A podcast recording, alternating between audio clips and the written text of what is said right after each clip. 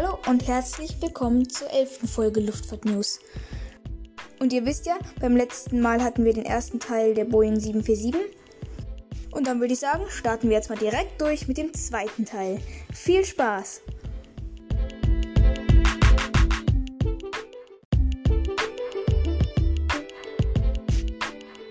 Doch die Geschichte der 747 ist noch lange nicht zu Ende. Denn kurz nach der 747 SP entschied man sich bei Boeing dazu, das Upper Deck, also das Oberdeck, zu verlängern. Die Gesamtlänge sollte allerdings gegenüber der 100er und 200er Version gleich bleiben. Naja, auf jeden Fall verlängerte man das Upper Deck auf 7 Meter, was eine bessere Aerodynamik und damit verbunden eine höhere Reisegeschwindigkeit ermöglichte. Nach einer Entwicklungszeit folgte am 5. Oktober 1982 der Erstflug. Kurz darauf wurde die erste Maschine an Swissair übergeben.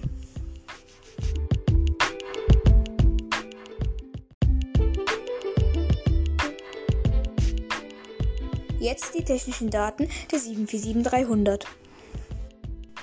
Die 747-300 hat gegenüber den 100er und 200er Versionen, wie gerade eben schon angesprochen, keinen verlängerten Rumpf. Das sorgt dafür, dass die Rumpflänge oder die insgesamte Länge des Flugzeuges auch hier gleich bleibt. 70,60 Meter. Die Spannweite wiederum, die erhöht sich und zwar auf 64,44 Meter.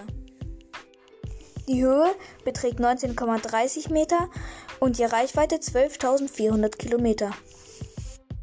Die Höchstgeschwindigkeit liegt bei 910 km/h und die durchschnittliche Sitzplatzanzahl bei 412. Für die 747-300 gibt es drei Triebwerksoptionen.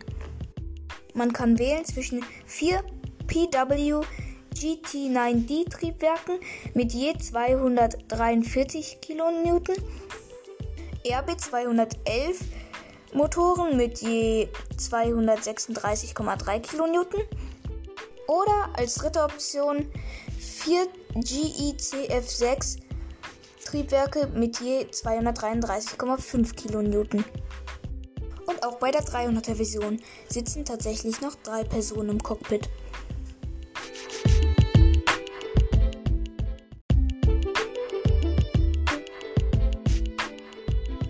Von der 747-100 zu 200 oder auch von der 747-200 zu 300er Version waren das eigentlich immer sehr magere Updates. Es gab neuere Triebwerke und von der 747-200 zu 300er auch ein verlängertes Upper Deck. Außerdem gab es noch ein paar Kleinigkeiten, aber mehr war dann da auch nicht. Doch nun folgte eine 747 Revolution für damalige Verhältnisse die 747-400.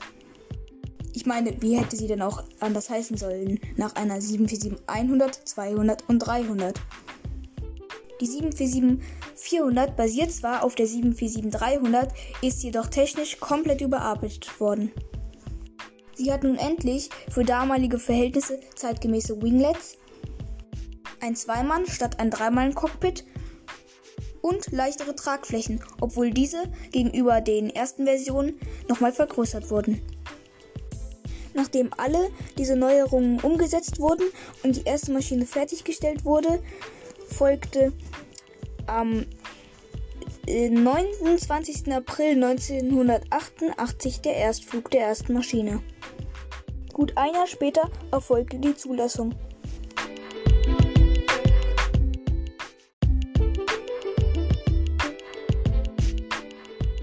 Jetzt gibt es die technischen Daten der 747-400. Diese hat eine Länge von 70,60 Metern und eine Spannweite von 64,44 Meter. Die Höhe beträgt 19,40 Meter und die Reichweite 13.450 Kilometer in der Extended Range Variante 14.205 Kilometer. Die Geschwindigkeit liegt bei 913 km/h und die maximale Startmasse bei 396.893 Kilogramm. In der Extended Range Variante liegt die maximale Startmasse bei 412.893 5775 Kilogramm. Die typische Sitzplatzanzahl liegt bei 416 Passagieren. Es gibt drei Triebwerksoptionen.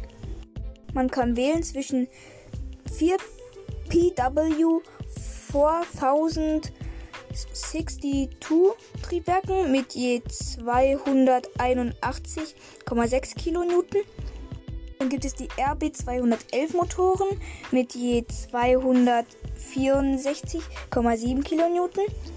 Oder General Electric CF6 Triebwerke mit je 276,2 Kilonewton Schub.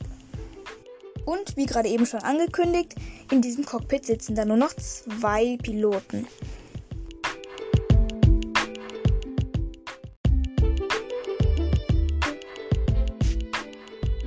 Und jetzt machen wir weiter mit der größten und neuesten 747, der 747-8. Dies ist die Antwort Boeings auf die A380. Beziehungsweise man kann sie auch als ja, Lückenprodukt zwischen 777 und A380 sehen. Naja, auf jeden Fall, dieses Flugzeug wurde gegenüber der 747-400 verlängert. Dies umfasst 6 Meter und somit kommt der Flieger auf eine Länge von 76,30 Meter und somit ist die 747-8 zurzeit das längste Passagierflugzeug der Welt. Leider ist die 747-8 genauso wie der A380 nicht gerade sehr erfolgreich. Die einzigen Passagierkunden für die 747 sind Korean Airlines, Air China und der größte Betreiber, die Lufthansa. Diese betreibt aktuell 19 Stück. Diese nun, wie gerade eben schon angesprochene, verlängerte Version hatte ihren Erstflug am 20. März 2011. Nach einem ausgiebigen Testprogramm wurde die erste Maschine an einen Privatkunden übergeben. Und tatsächlich ist die 747-8 vor allem bei Privatkunden, die wirklich, wirklich, wirklich viel Geld haben, sehr beliebt. Beispielsweise die US Air Force bekommt bald einen neuen Präsidententransporter in Anführungszeichen. Wie die meisten wissen, war das lange eine 747-200. Doch schon bald wird eine aufgemotzte 747-8 diese 7 oder diese zwei 747-200 ablösen. Achso, und sorry, das wird nicht nur eine 747-8, sondern soweit ich weiß, zwei. Und wie die ausgestattet sind, das weiß dann wahrscheinlich auch wieder keine Sau.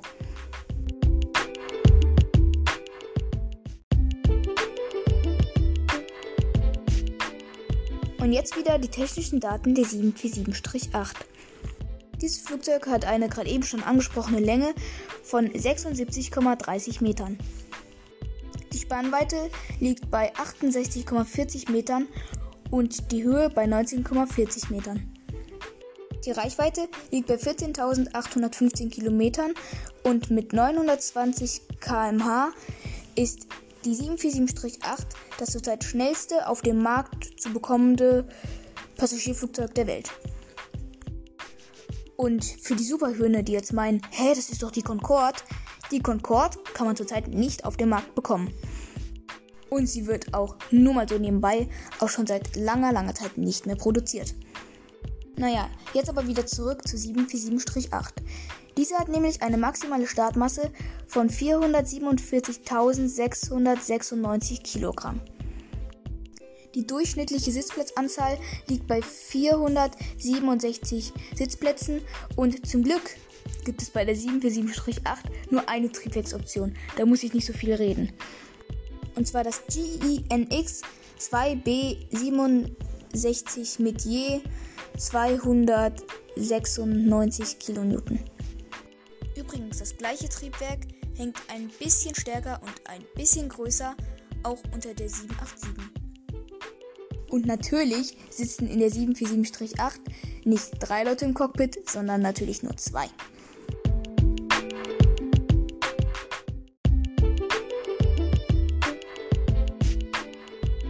Das soll es dann auch schon gewesen sein für heute mit dem zweiten Teil der Boeing 747.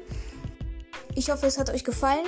Falls ihr ein Lieblingsflugzeug habt, könnt ihr mir auch gerne schreiben. Dann geht es das nächste Mal um das Lieblingsflugzeug von dir.